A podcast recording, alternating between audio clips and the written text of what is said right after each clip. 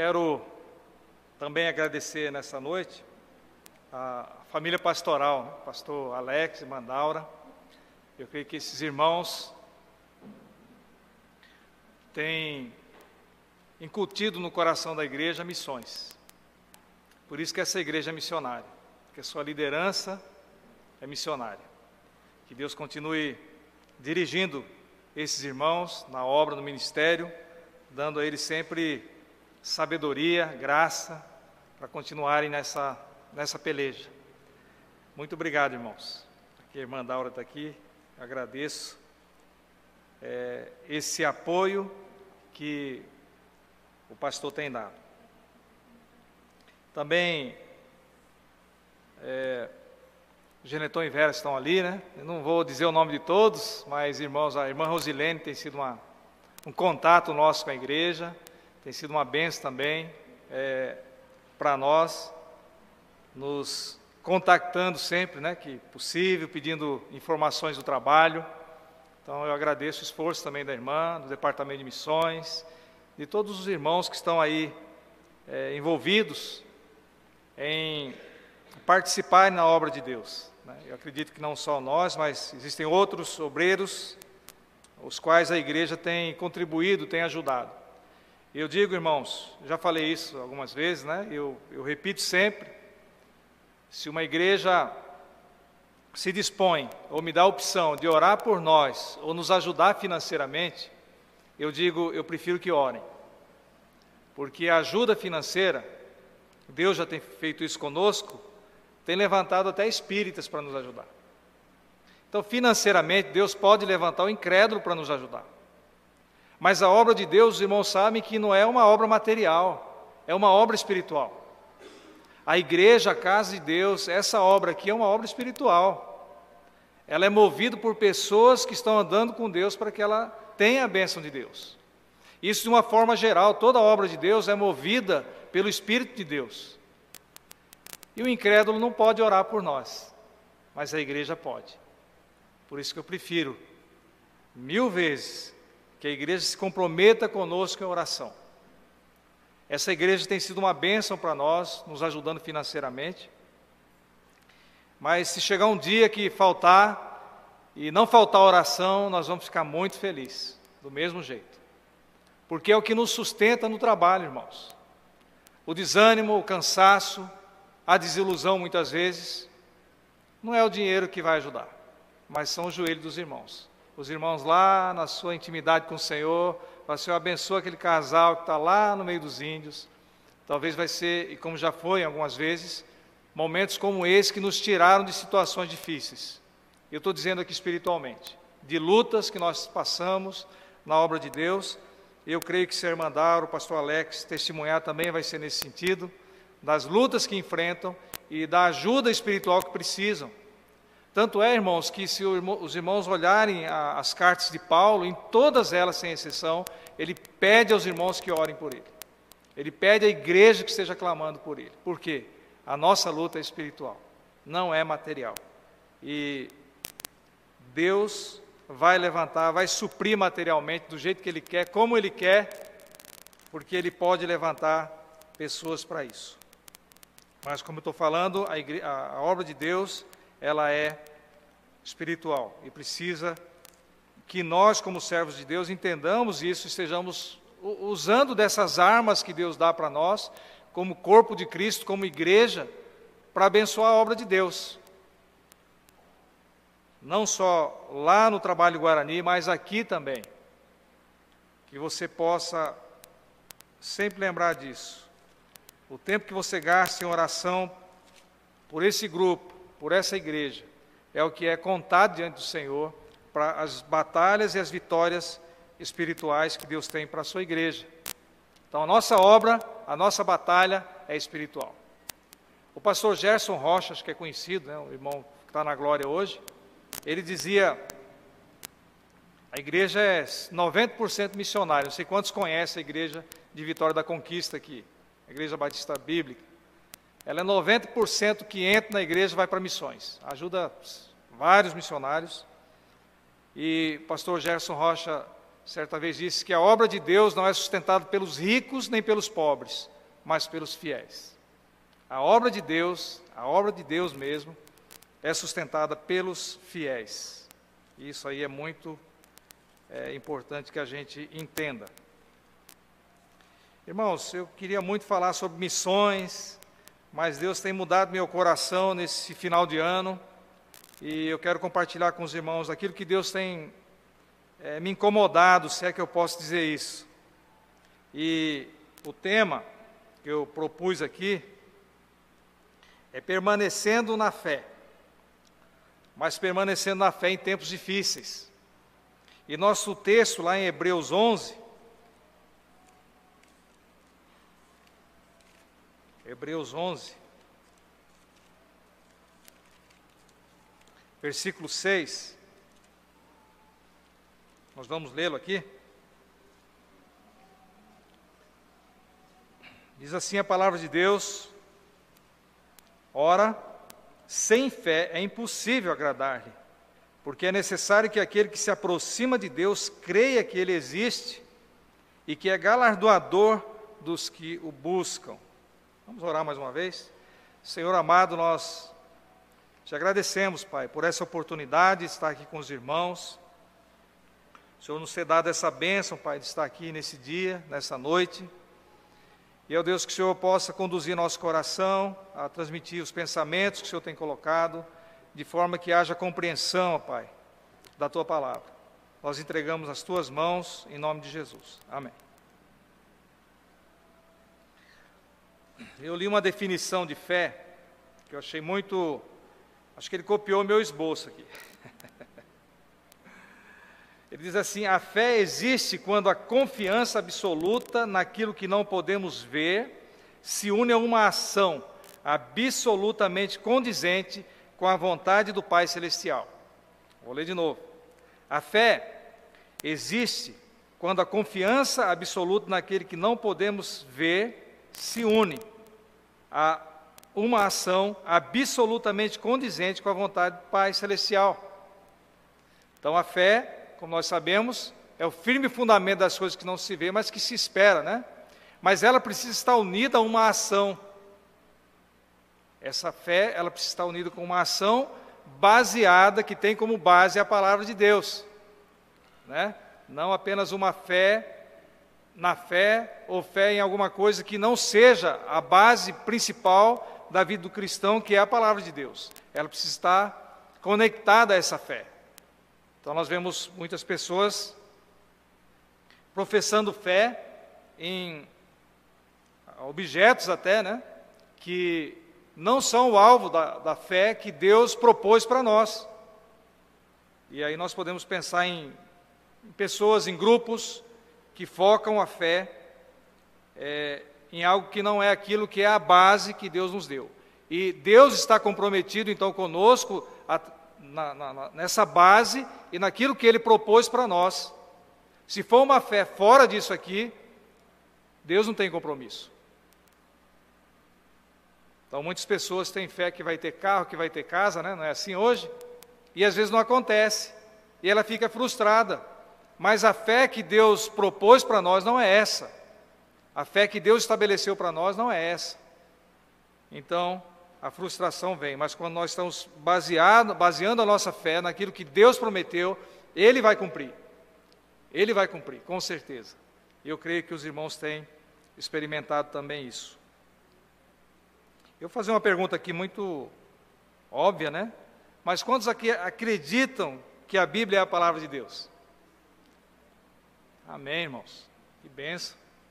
Uma da, das perguntas que eu faço normalmente quando eu vou batizar alguém, um candidato a batismo, é se ele crê na inspiração total da palavra de Deus. Porque isso aí é a base da nossa fé, a base do nosso caminhar com Deus. Nós temos motivos para crer na palavra de Deus, os que estão aqui? Claro, né? Claro, com certeza. Temos sim, porque ela tem se cumprido na nossa vida individualmente, como na igreja do Senhor, ela tem se cumprido, na história ela tem se cumprido, e nós somos testemunhas disso. Então, nós temos muito é, que dar crédito a, a essa palavra que é maravilhosa. E nós temos percebido, irmãos, nesses últimos tempos, o quanto o inimigo tem tentado detonar exatamente isso. Recentemente nós é, ouvimos um pastor bem conhecido aí, né, dizendo que a Bíblia precisa ser é, reinterpretada, interpretada novamente, porque não condiz com os nossos dias atuais. Então precisa ser atualizada, né? O termo que ele usou foi atualizada. Então nós vemos um ataque constante com relação à palavra de Deus, por quê? Porque ela é a base da nossa fé. Se ela for atacada, se a estrutura da nossa fé for mexida, então nós vamos ter dúvida. Nós vamos ter dúvida até em Deus, de Deus, se essa base for mexida. E é o que nós temos visto, infelizmente, nesses últimos anos. Lá, na nossa região, tem um seminário batista. Ultimamente, eles estavam formando pastores que já saíam de lá sem acreditar na inspiração total da Bíblia. Então, são argumentos, são ataques que destroem a base da nossa fé, aquilo que nós cremos. E se isso for destruído, então nós estamos perdidos. E os irmãos vão concordar comigo, muitos jovens têm saído para as universidades, muitos, não são poucos, irmãos, ultimamente muito mais, devido a essa agenda maligna que está por aí nas universidades. Então, muitos jovens crentes têm saído sem se firmar na palavra, e é muito comum ver esses jovens perdendo a fé em Deus desacreditando de Deus, porque existe essa agenda nas universidades onde se ridiculariza o cristão. Então, aquele que não está firmado na fé, é muito fácil ele negar a fé, porque a pressão é grande, ele é jovem, a mente ainda está. Então, é muito. Temos visto muitos jovens nessa situação, porque não estão firmados na fé, não estão fir, é, fincados nessa palavra, e aí qualquer ataque, eles vão. Obrigado. Eles vão se afundando. E não é, não é comum nos nossos dias, irmãos. Não é comum jovens que vão para a universidade e voltam para a igreja com muita dúvida no coração sobre o próprio Deus, sobre o amor de Deus, sobre a graça de Deus. Ou eles falam que Deus não é amor porque ele castiga. São esses argumentos que têm surgido no nosso meio, na sociedade detonando a pessoa de Deus como se ele não fosse capaz de saber dividir amor e justiça. Ele sabe, ele sabe. E quando nós nos baseamos na palavra de Deus, nós estudamos isso, nós firmamos nisso, então nós ficamos irredutíveis também, firmados nessa fé, na certeza de que Deus é o autor maior da nossa fé, Ele é a base maior da nossa fé através da palavra de Deus. Eu tive, no final do ano passado, uma experiência pentecostal, vou dizer assim, mas muito uh, maravilhosa, lendo a palavra de Deus. E o texto que, que eu li nessa experiência, os irmãos conhecem, eu também várias vezes li, mas em Lucas 18, versículo 8, foi o texto que eu li, muito conhecido pelos irmãos. Os irmãos vão ver logo aí. Lucas 18, 8.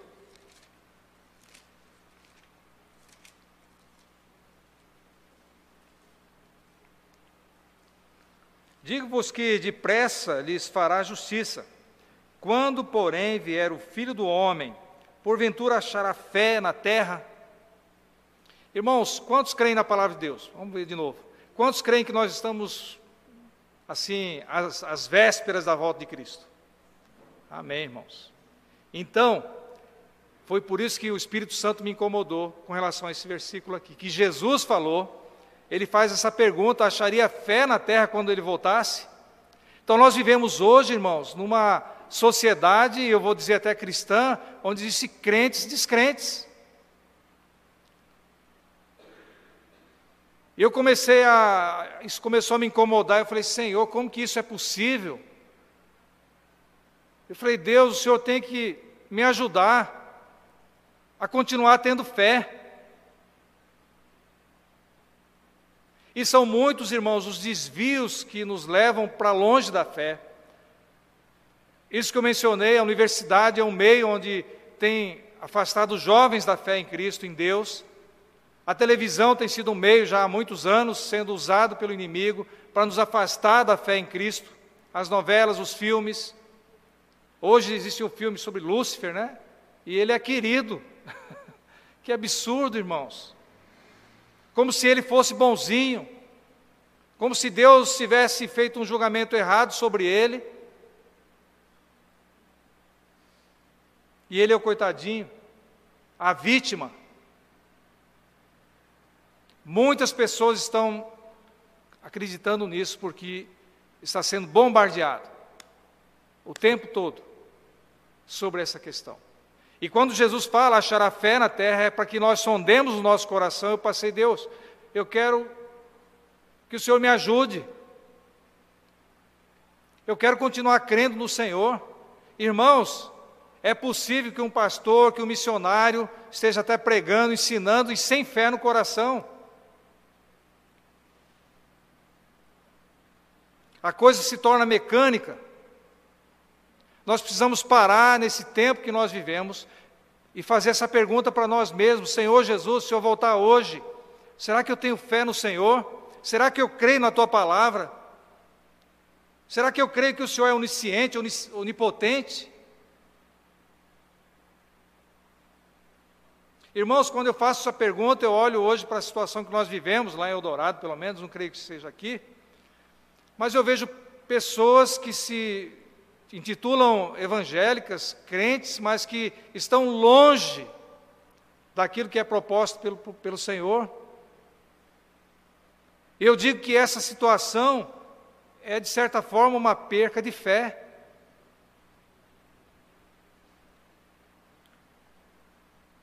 E nós precisamos voltar à fé.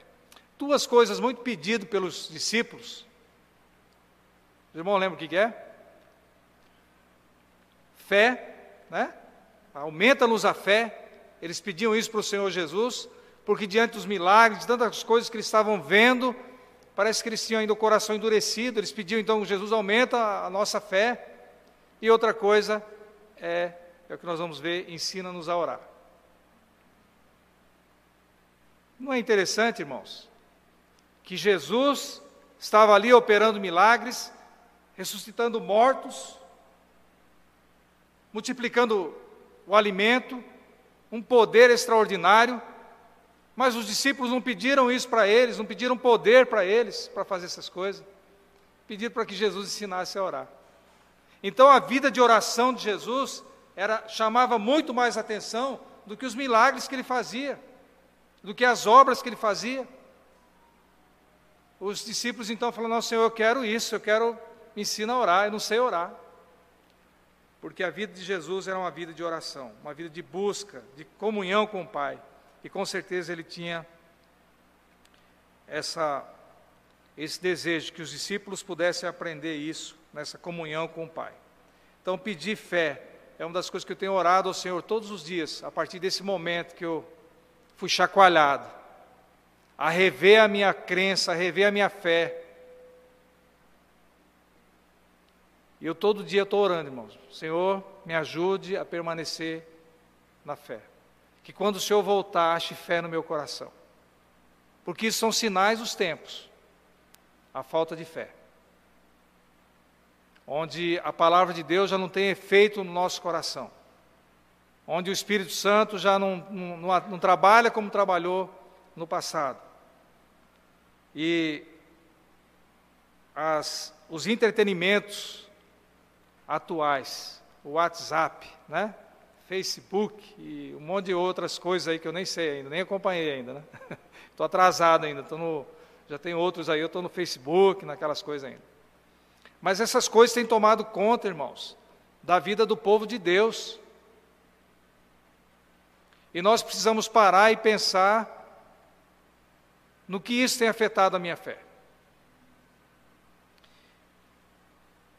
Duas coisas importantes, de igual importância, que nós olhamos na palavra de Deus, irmãos, é que nos faz firmar a fé, é a palavra de Deus e a oração. São dois pontos que todo crente precisa se apegar cada vez mais. Estudar a palavra de Deus, mas também ter vida de oração. Só um não adianta. Certa vez perguntaram para Spurgeon o que era mais importante na vida de um servo de Deus, a oração ou a palavra? Ele parou e disse: Pergunte a um pardal o que é mais importante para ele, se é a asa direita ou a asa esquerda. Então as duas coisas precisam caminhar juntas. Senão, nós vamos tropeçar. Então, irmãos, nós precisamos agora, sabendo disso, identificar onde nós podemos perder a nossa fé. Onde que nós podemos perder a nossa fé? Primeiro, quando nós deixamos de buscar a palavra de Deus. Quando nós abandonamos a palavra de Deus, que é o alicerce, onde Deus fala conosco, então nós estamos nos enfraquecendo na fé. Tinha um professor nosso no seminário que dizia: a vida do crente é como uma escala, né? Ele vai subindo, vai andando com Deus, vai subindo. Se ele deixar de andar com Deus, não existe eu estou estagnado na vida cristã, né? Não existe isso. Ou ele está subindo ou ele está descendo. Não tem essa, eu estou parado, eu parei no gráfico. Não, você está descendo. Então, dois pontos importantes. O primeiro é a palavra de Deus. Quanto tempo nós temos gasto estudando a palavra de Deus? E essa é uma pergunta, irmãos, que nós precisamos fazer para nós mesmos, para chegarmos às conclusões importantes sobre a nossa fé. A palavra de Deus chegou a nós quando nós não, não conhecíamos, nos trouxe salvação. Nós nos convertemos através do que? Da palavra de Deus. Romanos 10 vai falar isso. Quando a palavra de Deus veio ao nosso coração, então nós cremos. Começou ali a nossa carreira, a nossa vida de fé. E começou com a palavra de Deus, todos nós. Então ela nos dá o início da nossa fé, nos dá o crescimento, lá em 2 Pedro, capítulo 1. Vamos ler esse texto, irmão. 2 Pedro, capítulo 1.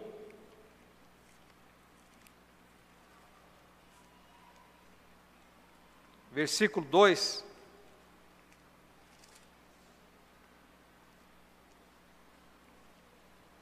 Diz assim: Graça e paz os sejam multiplicadas pelo conhecimento de Deus e de Jesus Cristo, nosso Senhor. Versículo 4: Pelas quais ele nos tem dado grandíssimas e preciosas promessas, para que por elas fiqueis participantes da natureza divina, havendo escapado da corrupção que pela concupiscência há no mundo. E ainda o versículo 8: Porque se em vós houver abundarem essas coisas, não vos deixarão ociosos nem estéreis no conhecimento do nosso Senhor Jesus Cristo. Então, o conhecimento da palavra, o conhecimento de Deus, vem através da palavra. Ela que nos dá o crescimento. Sem ela, nós ficamos estagnados. Então, a salvação, quando nós encontramos a Cristo, agora a caminhada cristã, nós precisamos ser alimentados pela palavra de Deus o tempo todo. O conhecimento de Deus precisa entrar na nossa mente para que a nossa vida possa condizer com essa palavra. Como que eu vou fazer aquilo que Deus quer se eu não busco na palavra dele? Se eu não sei o que ele quer para mim através da sua palavra? A promessa de Deus é para falar individualmente com cada um de nós. Efésios capítulo 6. Efésios capítulo 6. Abram lá, irmãos. Versículo 17, muito conhecido também pelo, pelos irmãos. Tomai também o capacete da salvação e a espada do Espírito, que é a palavra de Deus. A espada do Espírito é a palavra de Deus. Nós só podemos atacar o inimigo se estivermos armados com quê? com a palavra de Deus, irmãos. Se a gente não tem preparo na palavra de Deus, então nós somos vítimas fáceis do inimigo.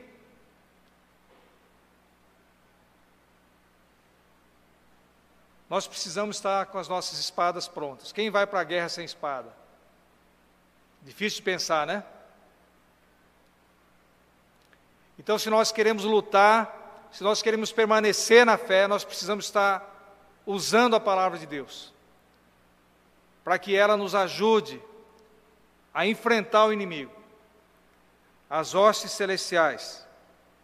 Quando nós pensamos na vida de Jesus, os ataques que Satanás fez a Jesus, como que ele se defendeu? Ele tinha poder para levantar a mão ali e fazer o que ele quisesse, mas ele usou o quê? A palavra, irmãos. Ele usou a palavra para que afugentasse Satanás. Nós também precisamos é, aprender do Senhor e gastar tempo no estudo da palavra de Deus, na leitura da palavra de Deus no entendimento da palavra de Deus. Tem pessoas que hoje tem aqueles leitura diária, né? Às vezes é bom aquilo, não estou criticando, né? Mas lê aquilo, mas não deixe de estudar, irmãos, de ler. É, não sei se aqui tem essa prática da leitura da Bíblia por. Tem aqui essa prática? Tem. Tem aquele calendário de ler a Bíblia por um ano, dois anos. Era muito comum isso nas igrejas, né? Hoje não se vê mais. É por isso que nós vemos, irmãos, crentes fracassados espiritualmente, fracos na fé. Por isso que nós vemos multidões seguindo sinais e prodígios, onde tem um pastor que pula, que grita, que derruba, é atrás dessas coisas que as pessoas vão. É admirável de ver que pessoas que às vezes estiveram sentados aqui conosco, aprenderam as Escrituras, mas estão correndo atrás disso porque abandonaram o estudo da palavra de Deus, abandonaram a fé nessa palavra. Então as experiências estão acima da palavra de Deus, e não deve ser assim. A experiência tem que estar pautada na palavra de Deus. Por isso que aqui diz que a fé, a ação que nós vamos praticar na fé, ela tem a base a palavra de Deus. Mas pessoas têm sido levadas por sinais e prodígios mas nós precisamos, irmãos, mais do que nunca, rever a nossa fé. Onde é que nós abandonamos a nossa fé, se eu posso colocar assim, e voltar novamente a ter tempo com o estudo da palavra de Deus. Não nos contentar com aqueles WhatsApp, né, que vem as florzinhas, vem um versículo ali, a pessoa lê aqui, poxa, meditei na palavra de Deus, que lindo, né? Já estudei a palavra de Deus aqui. Não se contente com isso, irmãos. Busque a Deus, leia a tua Bíblia. Eu estou feliz que eu estou vendo aqui muita gente com Bíblia na mão. Algumas igrejas que nós vamos hoje não tem mais Bíblia, é só o celular. E os jovens, você acha que vai olhar a Bíblia? Às vezes tem internet, está lá. É uma pena que estão abandonando a fé. São sinais, irmãos, são sinais dos nossos tempos. Por isso nós precisamos, mais do que nunca, perguntar para nós mesmos: eu tenho abandonado a minha fé? E onde que nós vamos identificar isso? No estudo da palavra de Deus, irmãos. Você está estudando a palavra de Deus? Você está meditando na palavra de Deus? Olha, irmãos, como eu fiz, fui orar, pedir ao Senhor me ajude. Eu preciso largar tudo isso e começar, muito mais do que eu faço, me meditar na palavra de Deus para que Deus possa me ajudar, para que naquele dia ele não chegue e esteja faltando fé em mim. E o segundo ponto muito importante, né, a palavra de Deus e também a oração. Quanto tempo nós gastamos orando? Quanto tempo, irmãos, nós gastamos orando? Isso vai revelar o quanto nós cremos em Deus. Porque se você vive uma vida que não tem comunhão com Deus, já não lê, né? E sem comunhão com Deus, a, aquela música que estava falando de, a última que nós cantamos, sobre o, o sobrenatural de Deus, né? Como que nós vamos experimentar o sobrenatural de Deus se nem o natural nós estamos experimentando? Irmãos, eu digo isso, mas para mim, primeiramente. Para que Deus transforme cada dia o meu coração, como a, essa música linda que foi cantada no final ali, que seja a nossa oração, que seja o nosso pedido a Deus, que eu seja parecido com o Senhor, mas aonde que nós vamos ser parecido com o Senhor? Se nós não buscarmos na palavra dele quem é ele, como ele fez, como é que nós vamos saber, irmãos? Quanto tempo nós gastamos em oração? No WhatsApp, essas coisas, eu sei que a gente gasta muito tempo. Você deixar, né? Muito tempo. Aí você vai dormir de madrugada, já está cansado, né? E não consegue mais buscar o Senhor. O salmista busca o Senhor pela manhã, né? Se nós estamos cansados da noite, como que nós vamos buscar de manhã, né? Mas qual a hora que nós buscamos a Deus? Qual a hora que você separou para Deus? Qual a hora, irmãos, que você separou para Deus, para orar, para buscar a Deus, só você e Ele? Para você experimentar o sobrenatural de Deus, Ele vai se mostrar, vai se revelar. Uma das reclamações de Deus com o povo de Israel era que eles se afastaram de Deus, buscaram a sua fé em é, deuses estranhos. Quantos hoje estão buscando a fé em outras coisas e não em Deus? Essas coisas têm tomado conta do coração dos servos de Deus e têm se afastado do Senhor.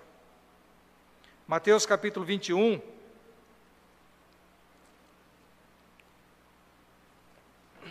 Mateus capítulo 21, versículo 21 e 22.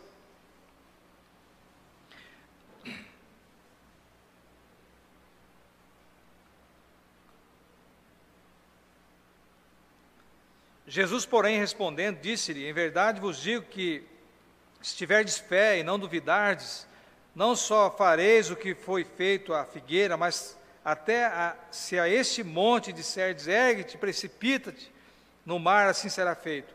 E tudo que pedirdes na oração, crendo, recebereis.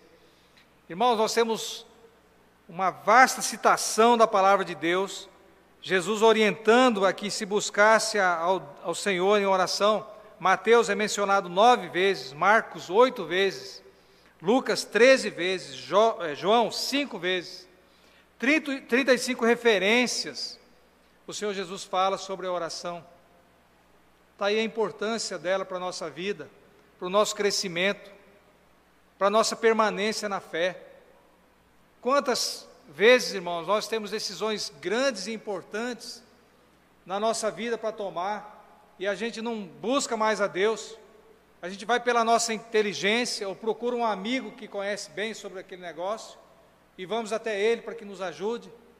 Nós perdemos essa simplicidade da confiança em Deus, de buscá-lo em oração, de lutas que nós enfrentamos no nosso casamento, na criação dos filhos. Quantos de nós perdemos a esperança?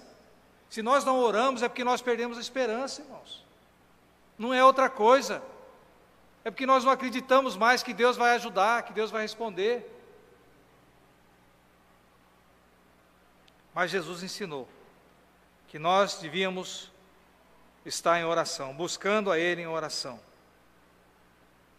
Mas nós vamos fazer, vamos obedecer se nós de fato acreditarmos no nosso coração que Deus é poderoso, que Deus é onisciente, que Deus sabe de todas as coisas, que Deus conhece essa situação que nós estamos passando com essa doença. Quantos crentes hoje estão desesperados, né? Apavorados, como se Deus tivesse perdido o controle, irmãos.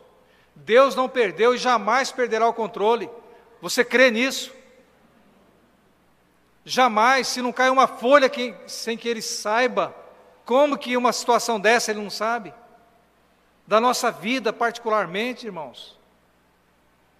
Deus quer falar conosco, assim como através dos profetas clamava ao povo de Israel para que se voltasse a Ele. Buscar-me-eis e me achareis quando me buscar de todo o vosso coração. Deus está clamando ao povo de Israel que volte. E nós estamos vivendo hoje essa situação, infelizmente. Por quê? Porque está se cumprindo a palavra. E se nós cremos realmente que está se cumprindo a palavra, deveria, deveria ter temor no nosso coração, deveria ter desejo de buscar mais a Deus, desejo realmente de aprofundar na palavra e na oração. Mas se você fala que crê, e você não vai em direção desses dois importantes, duas importantes ferramentas para a vida do crente. Então, é o meu terceiro ponto aqui. A nossa fé, ou melhor, a nossa ação na fé. A nossa ação na fé. O texto que nós lemos no início, Hebreus 11, você pode voltar lá. O texto se trata de quê? O capítulo 11 fala sobre o quê? Vamos ver os entendedores aqui de, dos heróis, né? Na fé.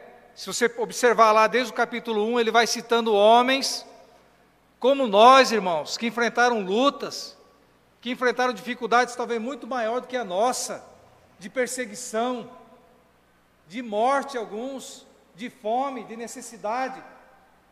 Mas eles permaneceram firmes na fé. Eles olharam para Deus, mesmo não enxergando nada, mas não, se o Senhor falou, o Senhor vai cumprir. A vida deles, a ação que eles tomaram, foi em direção à fé deles. Como eu vou dizer que eu creio que eu tenho fé se eu não ando daquela forma? Irmãos, a coisa mais triste nos nossos dias é ter que exortar uma pessoa que é cristã para que ele ande conforme Cristo. As pessoas não andam mais conforme a palavra de Deus. Eu estou dizendo aqui não de incrédulos no mundo, mas dentro da igreja,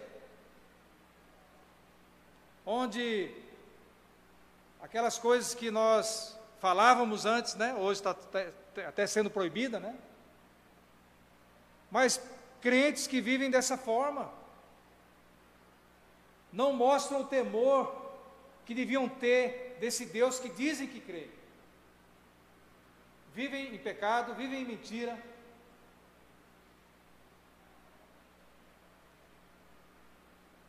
É como Paulo escreve em 2 Timóteo, né? Que nos últimos tempos seria assim.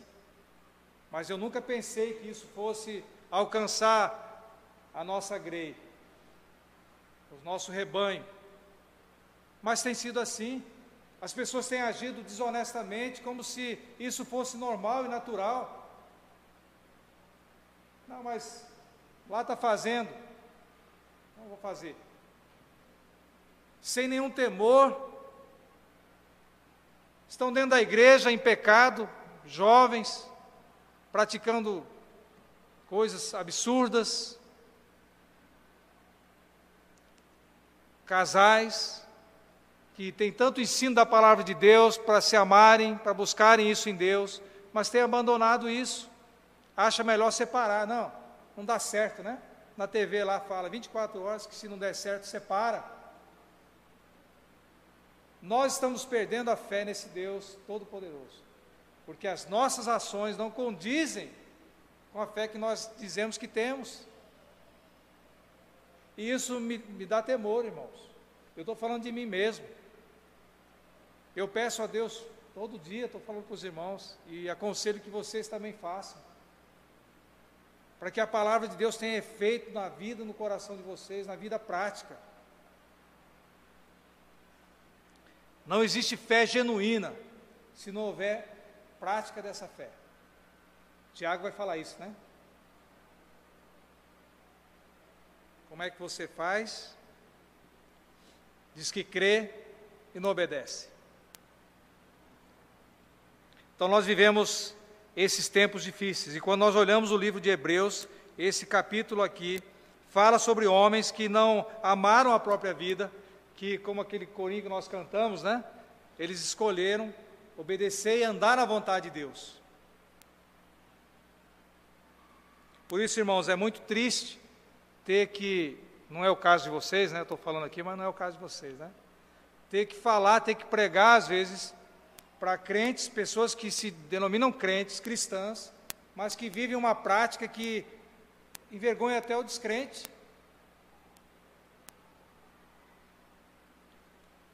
Aí nós temos que questionar: será que tem fé? É nesse ponto que eu entendo, irmãos, que muitos têm perdido a fé. Não acreditam mais que Deus é onisciente, que Ele está em todo lugar, por isso eu posso fazer qualquer coisa. Eu posso mentir, eu posso enganar, e está tudo beleza. Deus está aceitando tudo, Deus é amor, né?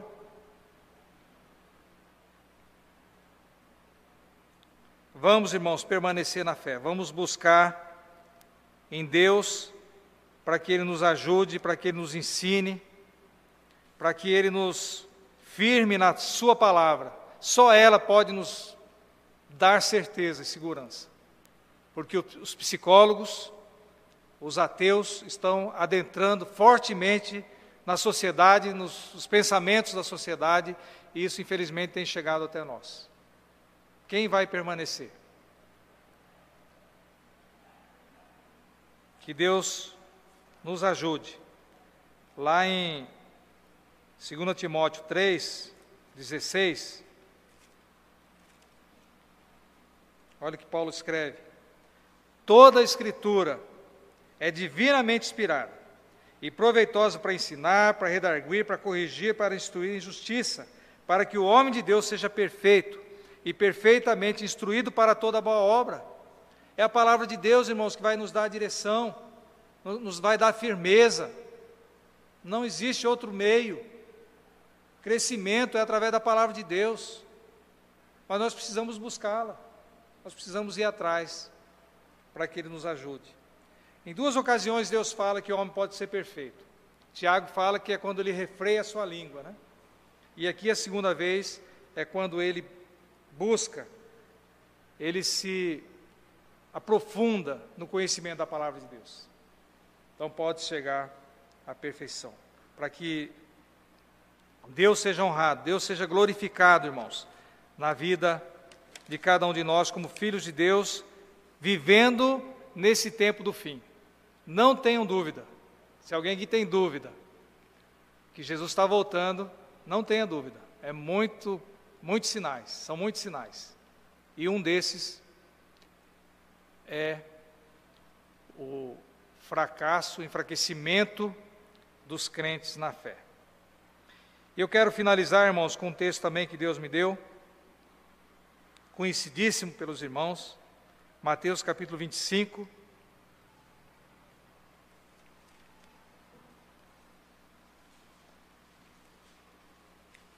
Na mesma hora que Deus falou comigo sobre que muitos perderiam a fé, Deus também me trouxe à memória esse texto de Mateus 25,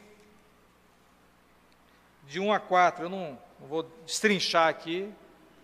Então o reino dos céus será semelhante a dez virgens que, tomando as suas lâmpadas, saíram ao encontro do esposo. E cinco delas eram prudentes e cinco loucas.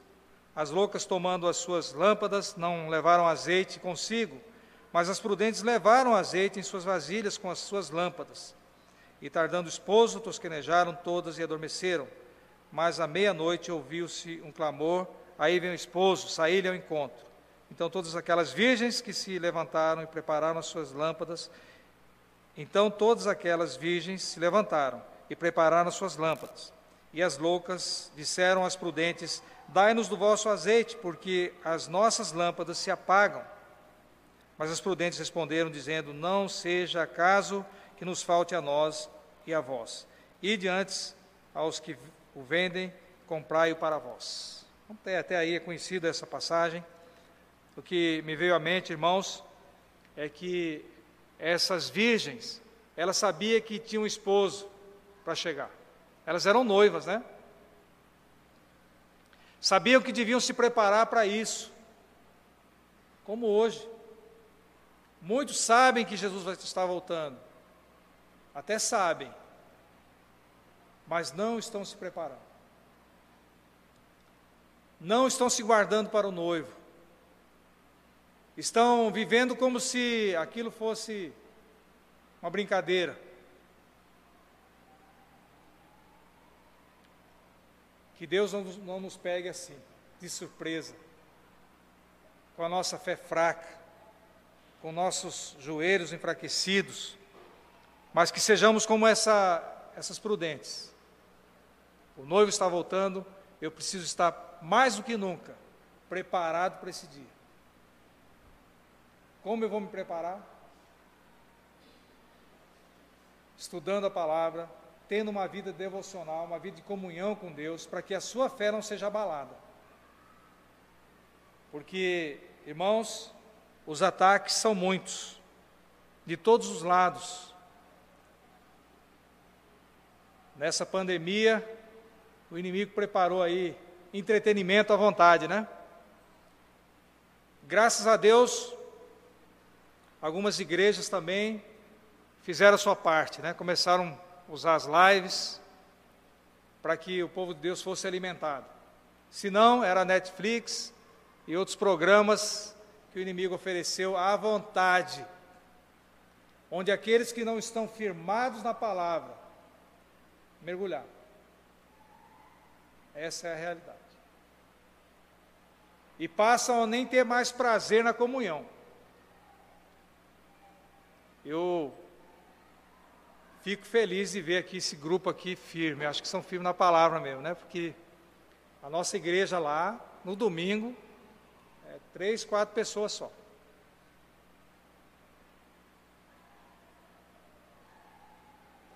Que Deus nos ajude, irmãos, para que o Senhor Jesus nos encontre firmes na fé.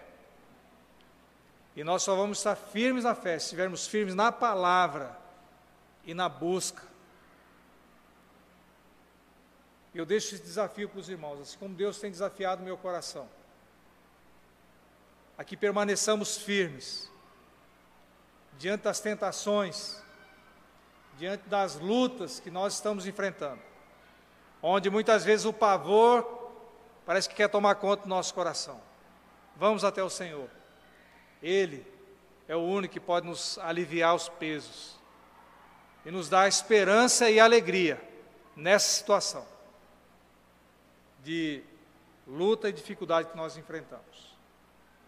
Que Deus possa abençoar os irmãos. Obrigado pela oportunidade aqui nessa noite. E pedimos que continuem, irmãos, orando por vocês e por nós. Quando a gente fala de pedir oração nas igrejas hoje é até difícil, né? A gente tem que pedir para que os crentes orem por eles, né? Se animem no Senhor, porque senão como é que vai orar por nós? Então se animem no Senhor, busquem o Senhor, sejam bênção aqui nesse lugar, que sua vida possa resplandecer aqui, que as pessoas possam ver Jesus na sua vida, aqui nesse lugar, onde, onde quer que você vá, que você seja um, um baluarte, né, um mensageiro do Senhor, através da sua vida, naquilo que você crê. As pessoas olhar para você e dizer, ó, esse é um crente, esse acredita mesmo. Esse crê em Deus. Esse faz a vontade de Deus. E não o contrário, né? Que Deus nos ajude, irmãos. Vamos orar mais uma vez? Pai bendito, nós rendemos graças, Senhor, ao Teu nome nessa noite. Glorificamos, Senhor, o Senhor, pela beleza que o Senhor é. Por tudo aquilo que o Senhor tem alcançado, Pai, no nosso coração, nessa igreja. Nós pedimos, ó Deus, que o Senhor nos ajude a nos firmarmos, Senhor, cada vez mais na Tua palavra. Alimenta, Senhor, o nosso coração, alimenta a nossa mente, ó Deus, para que ela não seja contaminada com as coisas do mundo, para que o nosso tempo devocional, Deus, seja algo sagrado na nossa vida, para que aquilo que nós falamos que cremos, nós possamos praticar, ó Deus. São coisas simples, ó Deus, da vida cristã e que todos nós temos acesso. Por isso pedimos ao Senhor nessa noite que nos desperte, que nos ajude, Pai. Em nome de Jesus. Amém.